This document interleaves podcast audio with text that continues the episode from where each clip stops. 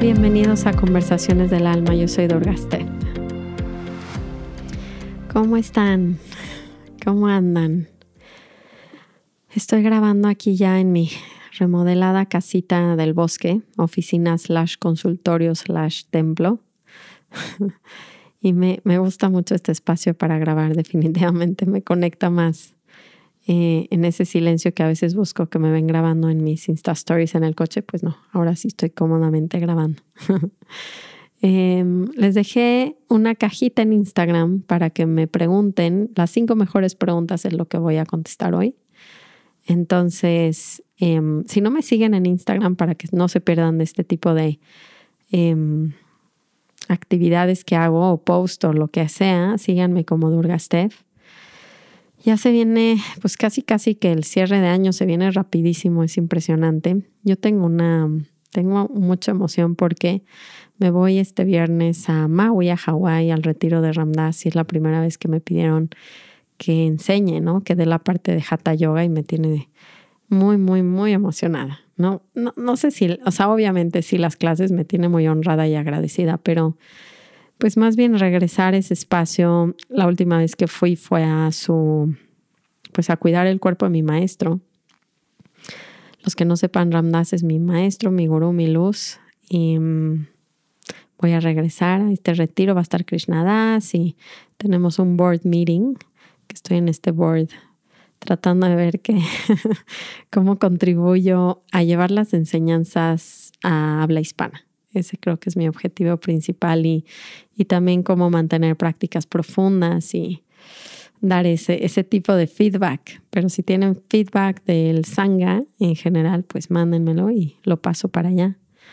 Entonces, bueno, hay gente que viene al retiro. De hecho, esto, la verdad, no tuve oportunidad de promocionarlo porque lo sacan ellos muy rápido, se llena rapidísimo. Pero a ver si el próximo año me, vuelven a invitar y, lo puedo promocionar un poquito para que más gente tenga acceso. Eh, entonces, bueno, ya me verán en mis historias por allá y les contaré. Yo creo que les voy a grabar el siguiente episodio en Maui. entonces, bueno, mm, vamos a empezar con las preguntas de hoy. Eh, vamos a ponernos en un lugar cómodo, como siempre, primero, o simplemente mantengan lo que están haciendo, pero háganlo con un poquito más de presencia. Vamos a darnos este espacio para tomar nuestras tres respiraciones. Voy a inhalar profundo. Exhalo. Inhalo. Exhalo. Última vez, inhalo. Y exhalo.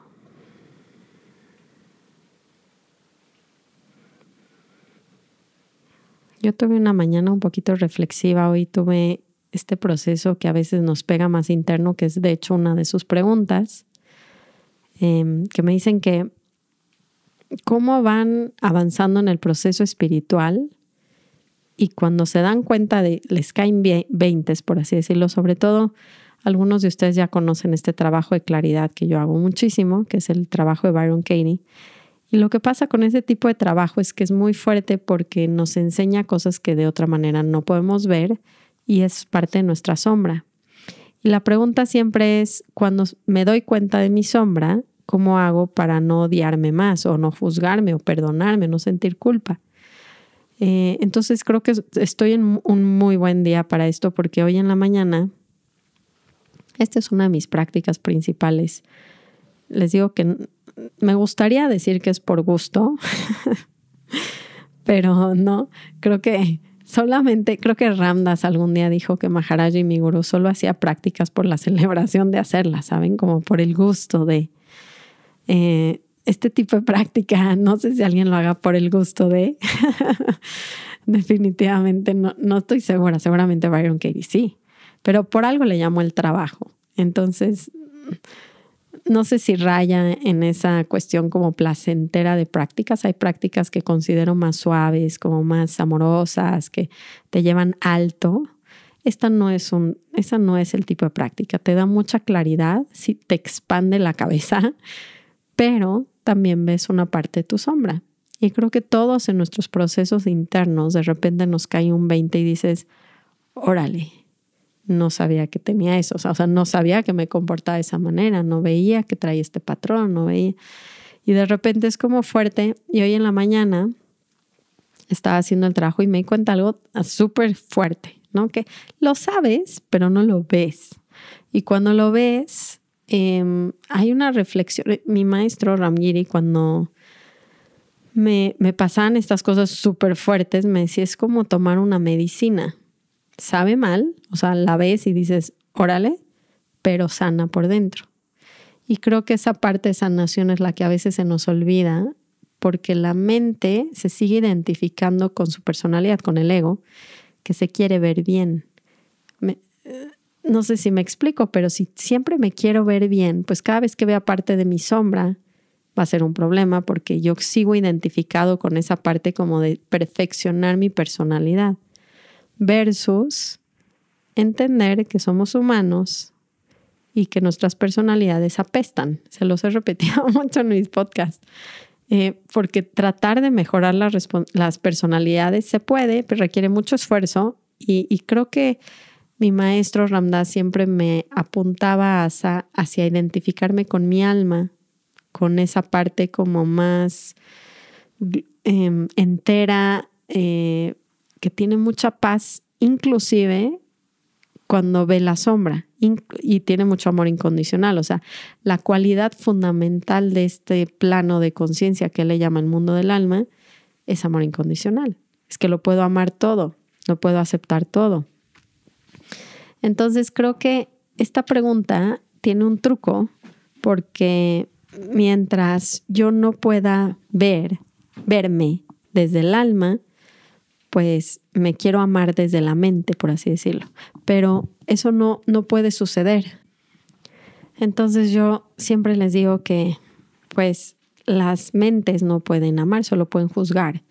Entonces estamos tratando de perdonarnos, pero desde un lugar como muy mental, desde me quiero ver bien, yo debería de ser de cierta manera. Entonces caemos en la misma trampa. A mí lo que me pasa cuando hago un trabajo de conciencia y hoy me cayeron 20 es que me tomo la medicina amarga porque dices, órale, pero me libera mucho también, porque ver las cosas, digamos que las transforma, es impactante. A veces minimizamos el poder que tiene nuestra conciencia, quiere decir el darme cuenta y el poner atención, porque lo que empiezo a notar yo en mi vida al menos es que la siguiente vez que yo voy a repetir ese tipo de conducta, porque no siempre cambia del día, no porque lo haga consciente cambia, dependiendo qué tan viejos son mis patrones, pero digamos que este que tengo, que lo veo muy hereditario, o sea, veo que me lo pasaron mis padres eh, y se repite bastante en mí, no, no es de que mañana ya, ¡pum!, está sanado, no, pero cuando caen 20 tan fuertes, también nos ayuda mucho a no volver a reaccionar de la misma manera la siguiente vez. O sea, si hay, digamos que mucha conciencia en esa sombra y dices, no, no voy a sacar, puedo ser mucho mejor que eso.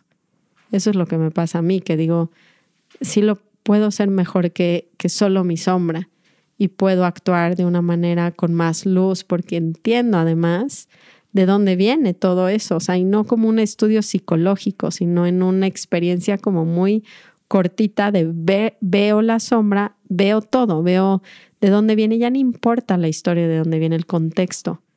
No, porque mis papás, sí, ya sé que vienen mis papás, pero ahora qué? Yo no quiero actuar así. Y el verme en la película es como si le enseñaras a un borracho a tomar conciencia en sus peores momentos y la siguiente vez que agarre un trago va a decir, ay, espérame, porque yo ya sé cómo me pongo. Igual y ya no quiero actuar de esa manera.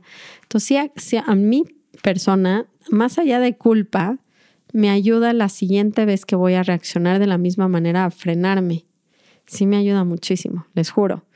Eh, me ha pasado mucho con mis hijas, ¿no? Que veo el comportamiento hereditario de agresión eh, mis papás a mí, de mí a mis hijas, y cuando me doy cuenta y veo sus caritas, me meto en el momento sin defensa abierta haciendo este tipo de trabajo, pues me queda muy claro cómo las lastimo y en vez de seguirme latigando, la verdad es que no pasa mucho en este proceso que yo hago en este tipo de trabajo, porque se abre la conciencia, te tomas la medicina, pero hay una comprensión desde el amor.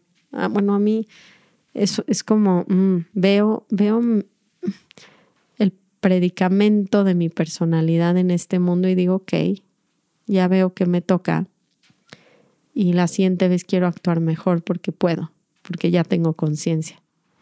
Eso es lo que, lo que yo haría en este caso, es permitírmelo ver y estar contenta cada vez que aparece, porque me está acercando a que se deje de repetir. Confíen en, la, en el poder de la luz de su conciencia. Ese es uno. La siguiente pregunta que me hicieron, que hoy me dieron ganas de netear, siempre neteo con ustedes, o sea, siempre trato de exponer mi verdad a lo más que se puede en este espacio, de hecho creo que de eso se trata, pero hoy estoy un poco más sensible por, porque abrí lugares que no veía hace mucho tiempo y me preguntaron que cuál es mi objetivo como en este camino espiritual, ¿no? Hacia dónde quiero llegar. Y cuando me lo preguntaron, tengo esta imagen, ya que viene el retiro de Ramdas. Tengo esta imagen, así como, no sé, siento que este tipo de imágenes o de mentores, no sé, como cuando alguien es muy chiquito y quiere ser corredor de coches y pone por su a su al mejor y ve sus videos, ya saben, como que me llama la atención que llegó el punto en mi vida donde entendí que si quiero ser feliz, tengo que seguir a personas o a mentores que busquen una verdadera felicidad interna. Entonces, digamos que cuando estás buscando ser experto en tenis, vas con, no sé, híjole, ¿cómo se llama el Federer, no? O si estás buscando un experto en inversión, vas, ya saben, buscas como a los mejores expertos del tema que lo han logrado. Y para mí, por eso sigo a Ramdas, por eso hubo tal conexión, ¿no? Porque dije, si yo quiero tener una felicidad interna en mi vida que deje de ser dependiente de lo que pasa en mi exterior, pues Ramdas. Y tengo esta imagen cuando, cuando digo qué quiero en mi vida, o sea, ¿para qué hago todo? ¿Para qué respiro? Para empezar, quiero decirles que no está dividido mi camino espiritual de mi vida real. La veo igualita. O sea, este es el objetivo de mi vida entera, el propósito de mi vida. Ni siquiera es mi propósito espiritual y el material es otro. O sea, ya no tengo el material. o sea, entiendan, vamos a ponernos en el contexto donde llegamos a esa realización que nada te lo va a dar más que esto entonces, ¿por qué perseguiría otras cosas? Yo creo que eso es algo muy alineado, creo que hoy en día tengo porque ya lo vi. Y pensando en, Ramdas, tengo la imagen de él eh, en uno de sus últimos retiros. Y esta imagen creo que ya se las he platicado, pero es que de verdad es lo único que quisiera yo en mi vida es ver a la gente como él la vio en ese video. Y lo que se muestra es que él tenía esta práctica de entrar al mundo del alma y ver a Dios, al amor incondicional en todas las cosas, o sea, pero es como no hay nada más que amor. Si yo pudiera ver claramente el árbol, detrás del árbol solo hay amor y detrás de el cajero es solo el amor y detrás del que limpia es solo el amor y detrás del director y detrás de mi hermana y detrás de mi suegra o sea, esta capacidad de poder ver la realidad, porque la realidad es que detrás de todo hay esa condición de amor, pues para mí es, eso es lo que yo quisiera, es poder ver con esos ojos el universo, porque cuando estamos en ese nivel, pues todo es amor. Entonces, ¿ya qué más da? La silla de ruedas, el cuerpo descomponiéndose, la hermana gritona, la historia de la víctima, ya me, ya todo, todo es parte del amor, todo es parte de la historia que me lleva a experimentar eso. O sea, como es un nivel de aceptación tal de nuestras vidas que yo vi como vio amor. Y se le salen las lágrimas en el video porque no puede creer. Y dice, cuánta luz. O sea, lo que él está viendo de la gente, nunca nadie lo ha visto. y creo que fue lo que a mí, cuando me preguntan de mi maestro, que esta es otra pregunta, él vio esa luz en mí y nunca nadie la había visto antes en el mundo. Y eso me transformó. Que él me viera con esa luz, que él me viera en mi parte, él me llamó Durga, ¿no? O sea, él, él me vio como la madre del universo, esta guerrera de la compasión. y nadie en el mundo me había visto así, ni siquiera mis papás. Entonces, como alguien te ve desde los ojos, desde el amor incondicional, pues es algo que te permea hasta la última fibra de tu ser. Entonces, ni siquiera te queda una enseñanza. Esa ola con su mirada de seguir a 300 personas en un retiro nos voló la cabeza, nos abrió a todos. y eso es lo, ese es mi objetivo en el camino espiritual, es ver a la gente como vio Ramdas a la gente, en especial a la gente. Quiero a todas las cosas. Pero la vez que les he dicho mucho que Adrián se burla de mí porque tengo mucho trabajo, ya lo saben, ¿no? Hago práctica diaria, pero es evidente que no estoy ni cerca de estar completamente como lista, ¿no? Cocinada, no sé cómo llamarle, fully cooked en inglés. Y, entonces Adrián, como me conoce bien, me ve, me ve, me ve como, me ve cuando no puedo con, no sé, con ciertas personalidades. Y me dice, hijo, ¿cómo te explico? ¿No? Que hasta que no lo veas como Ramdas veía a la gente, o sea, quiere decir, si no ves a Dios detrás de la gente, pues te estás muy lejos. y entonces, pues se me baja tantito la, el ego, que luego me dicen cómo lo mantengo en el suelo, más humilde, pues tantita práctica y me doy cuenta que mm, todavía me falta. Pero está todo bien, está todo bien, con amor y con humor. Siempre les digo, los procesos son con amor y con humor. Eh, tercer pregunta que me hicieron, porque ya se me pasa el tiempo, oigan. Están hablando mucho de las relaciones, del matrimonio, eh, cuando es tiempo de irse del, del lugar de la pareja, que si ya aprendieron lo que tienen que aprender o es tiempo de dejar a la persona. Y esto también va muy relacionado y lo quiero integrar a las situaciones de trabajo o de cualquier, de cualquier cosa que estén viviendo, tenemos esta pregunta de ¿cuándo es suficiente? Porque si escuchan el mundo espiritual que fluyan, fluyan y este, te tiene que enseñar y tienes que aprender, pero no acabamos por ver realmente. No vemos cuándo es el momento perfecto para ya soltar. Y aquí les voy a contar para la, o sea, creo que sirve de todo, pero en el trabajo, Adrián, cuando estábamos trabajando con Ramgiri, con nuestro mentor de, claridad de The Work, pues creo que nosotros estábamos sufriendo mucho cada quien en su, en su área y Adrián, como buen Godín, siempre ha sufrido en el área empresarial. Entonces, parte de su queja ante la vida era que pues con un trabajo así no puede ser feliz y creo que esta es una queja muy en común de muchos de nosotros y cuándo es tiempo de renunciar, cuándo es tiempo de brincar hacia otro tipo de trabajo. Y lo que le contestó Ramgiri, porque Adrián le dijo como, no me siento en casa, no siento que pertenezco a ese trabajo. Y le dijo, pues my friend, ¿no? Mi amigo, si no sientes que perteneces a, a ese trabajo, no vas a sentir que perteneces a ningún lado. Y fue bien fuerte escucharlo. Y mm, entonces esta respuesta va hacia allá, hacia Y lo mismo, cuando, cuando me divorcio, cuando me separo, cuando tomo el acto de ya. Si ya estoy aprendiendo, ya vi que está tóxico, no, etcétera. Y aquí vamos a entender que mm, entre más nos quedemos en el área que nos hace sufrir con buenas herramientas, estamos aprendiendo a ser libres independientemente de las circunstancias. El problema de estar huyendo, que es nuestra costumbre humana, es, bueno, se pone difícil el matrimonio y está justificadísimo. Yo vi a muchos terapeutas de pareja con Adrián y era muy justificada la separación. O sea, nos estamos haciendo mucho daño, le estamos haciendo mucho daño a los niños, no veíamos la salida, no vamos a cambiar, ¿no? Entonces, pues lo mejor es separarnos, buscar que aquí en otra pareja o vernos poquito. Pero lo que yo me di cuenta con Adrián y sí requirió mucha guía de un mentor, no lo hicimos solos, la verdad, eh, y una guía muy intensa de un mentor, fue que al trabajar eso que me revienta tanto de Adrián, pero de verdad hasta el punto donde ya no me moleste, o sea, ¿cuál es el punto hasta cuando trabajan?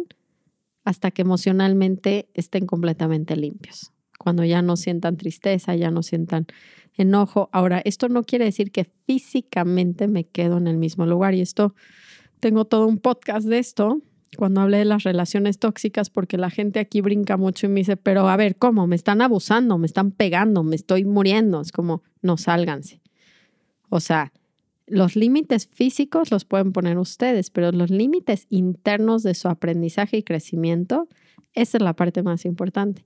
Y las personas siempre están preocupadas por lo externo. ¿Cuándo me quito de esa oficina? Pues la parte importante de la oficina no es eh, que sea una oficina o un trabajo tóxico, sino por qué llegaste a él y por qué te está molestando tanto. Entonces, esa es la parte donde vamos a sanar, porque si no, lo que hemos experimentado una y otra vez es que se siguen repitiendo las mismas historias, aunque cambiemos los escenarios, porque el proyector, desde donde se ve la, historia, está en mi cabeza. Entonces, no importa si huyo, corro, me escapo, tomo decisiones, mientras yo no limpie el proyector, se va a tener que repetir. Por eso, no importa si estoy físicamente o no en la oficina o, físicamente o no con la persona. A veces generar espacio es muy sano. A mí me sirvió mucho. Con Adrián no, lo, no, no nos recomendó hacerlo porque no estábamos en ese tipo de maltrato físico. Estábamos pudiendo fluir, por así decirlo, en paz mientras trabajábamos internamente. O sea, no estaba siendo fácil, no nos veíamos a los ojos era como mi amor para nada. Pero al menos no había agresión en esos momentos y entonces pudimos fácilmente Em, decir, bueno, pues trabajemos, o bueno, yo estaba trabajando, no hubo un acuerdo, nada más fue como a mí Ramgiris y me dijo, si te puedes quedar es muy bueno. O sea, si no estás en el borde de que te tienes que ir, ¿por qué? Porque es una motivación grandísima que todos los días vaya al mismo trabajo o vea a la misma persona que me revienta.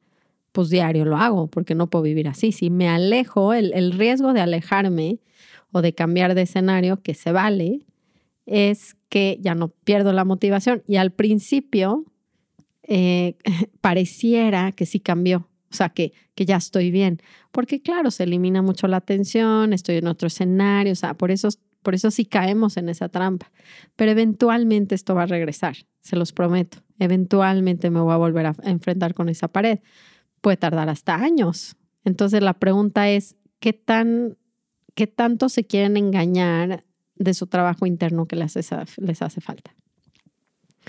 Entonces, mi perspectiva hoy en día, que me cuesta también, es que ciertas batallas las escojo, ¿no? Mi mamá o mi familia, igual y no la tengo que ver tan, no la veo diario, pero me hace trabajar mucho, en especial mi mamá. Eh, y Adrián, que es mi pareja, y mis hijas, digamos que con ellos es como que elijo que esa sea la batalla donde no me separo, nada, ni tantito al revés, y trabajo muchísimo. Y las otras relaciones en mi vida las voy trabajando, pues están más a distancia, no están tan encima de mí, pero las trabajo si quiero estar libre, si quiero tener claridad, si las quiero ver con amor. Y el trabajo es lo mismo. Entonces, em, espero que les haya podido contestar y no se hayan desilusionado, pero engañarnos de estos como cosas fáciles de, bueno, vete, vete, aléjate de las cosas tóxicas. Pues no me va a servir porque la toxicidad está viniendo del proyector, no de, no de la pared que se está proyectando la imagen. Y por eso es tan importante reconocerlo. Entonces, por ahí vamos en esa pregunta. Me queda una. Muy bien, la última pregunta me ponen mucha teoría, pero a la hora de actuar, siempre repito el patrón. ¿Cómo hago para poner en práctica y que sea algo real? Está buena la pregunta. Nos pasa todo el tiempo. Creo que es parte de un proceso muy importante y también el tipo de prácticas que estoy usando. Y hablando un poco de cómo se junta esto con la, pregunta pasada, parte de vivir con la gente que me aprieta los botones es poner en práctica y tener una motivación muy alta para poner en práctica claridad, por ejemplo, o sentir para sanar manejando emociones. Em, ¿Cómo lo he visto yo en mi proceso? Creo que al principio tenemos que entenderlo, ¿no? Hay como, hay, hay pasos, ¿no? lo entendemos y es como, órale, te cae unos 20, pero no estás listo como para llevarlo a cabo, entonces lo tienes que seguir escuchando. Em, lo que sí siento que retrasa mucho ese proceso, como de poder ver que finalmente ya lo llevé afuera, la práctica, es que nos seguimos castigando en el proceso y eso lo atrasa. Y no solo lo atrasa, como que lo pusiera pausa. Lo que primero he aprendido yo en, mi propio proceso de, llevar a la, a la vida real mi práctica, los conceptos teóricos, es que me di cuenta que me estaba castigando muy fuerte en el proceso para llegar a. Entonces, cada vez que se repite un patrón era como, eres una mensa, ¿para qué? Ya viste, ¿para qué meditas? ¿Para qué te crees maestra? Nadie te debería ni siquiera de escuchar. O sea, este maltrato interno cuando digamos que no cumplimos nuestra propia expectativa de dónde deberíamos de estar en relación a nuestra práctica, es algo que nos lastima más de lo que creen. Y también pausa el proceso muchísimo. Entonces, si, si quiero empezar a ver este acelerador, tengo que reparar primero la relación conmigo mismo y que, se dé, que sea como tengo que entender que en esta personalidad que apesta a todas, ya saben que todas las personalidades tienen cosas muy obscuras, la mía también, la de todos. Y tengo que aprender a verme desde un espacio más amoroso, que es este espacio de conciencia amorosa, repetir mis patrones y en vez de tener odio, tener compasión. Y empiezo a les grabé un podcast por ahí que decía como cómo me amo en mi momento más bajo, ¿no? Les contaba un ejemplo muy tonto de que rompí un filtro y me, y me sentí tan tonta y, no me podía amar así, o era como, pues no, o sea, esto, yo no, no puedo ser así, o sea, no, no debería, porque se me vino como, el filtro no era nada, ¿no? Como que hay ciertas cosas en nuestras vidas que destapan todo el maltrato que llevamos diciéndonos todos los meses, todos los días, a todas horas, y de repente se sale con algo muy tonto afuera, cuando cometimos un error, cuando X. Y, vi este maltrato y me, me salieron las lágrimas, decir, me puedo amar así como soy, ¿cómo me amo así como soy? ¿Y qué es amarme así como soy? Pues primero sentir lo que estoy sintiendo y contenerme a mí mismo. O sea, es una parte en mí que necesita mi ayuda y cómo me la doy con mi completa atención y amor. ¿No? Atención a sentir mis emociones, a, a quedarme conmigo, a verme como parte del proceso, a tomarlo un poquito más con amor y con humor. Esta encarnación humana está cañona. Somos muy duros. ¿Cuántas vidas creen que llevan tratando de liberar ciertos patrones? ¿Cuántas generaciones creen que han repetido el mismo patrón? Entonces, como tomar un poquito de perspectiva de que de eso se trata la vida. O sea, no sé que están creyendo que van a ser estos humanos perfectos, pero ya no estarían en este plano humano, estarían en otro. Si vinieron a este plano humano es para seguir repitiendo patrones y empezar a identificarse con la parte de amor incondicional dentro de ustedes mismos. Y mientras no hagamos eso, pues nos vamos a seguir juzgando. Entonces, ¿Por qué no ven real la práctica teórica en sus vidas? Es porque en cuanto empiezan a aplicarla y, les, y la riegan, pues se castigan tremendamente y se juzgan. Pues ya no quieren volverlo ni siquiera hacer. Lo escucho y está chido, pero pues ¿para qué lo hago si siempre me sale mal? O sea, como que hay un reproche inmediato hacia nosotros mismos. Es como si un bebé estuviera aprendiendo a caminar y cada paso que da y se cae es como, eres un menso, ¿para qué lo haces? Ya ves, ya mejor quítate de aquí. Pues, pues no lo vas a querer volver a intentar. Entonces creo que parte clave es entender que es parte del proceso es que se repite el patrón y que lo empiecen a ver con amor y con compasión en vez de con odio y rechazo. Hacia ustedes mismos también. Solamente es una parte de su personalidad, no son ustedes. Ustedes son enormemente más luminosos, compasivos y amorosos que esa personalidad chiquita que tiene ciertas neurosis, como todos.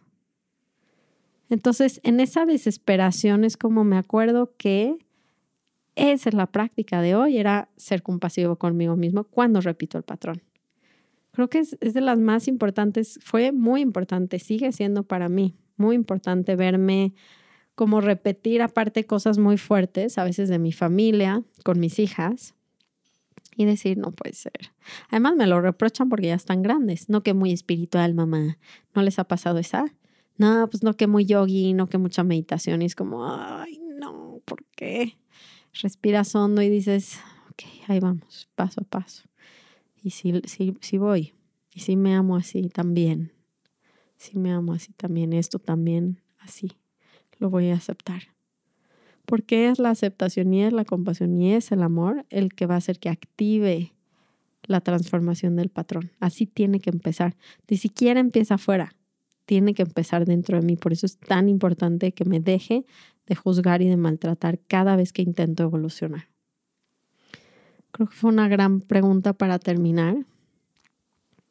Me gusta este ejercicio, se los voy a estar poniendo de vez en cuando. Yo creo que la siguiente vez eh, ay no, me voy a estar en Hawái. Entonces los grabo de allá, veremos qué tema. Va a estar bueno, seguramente.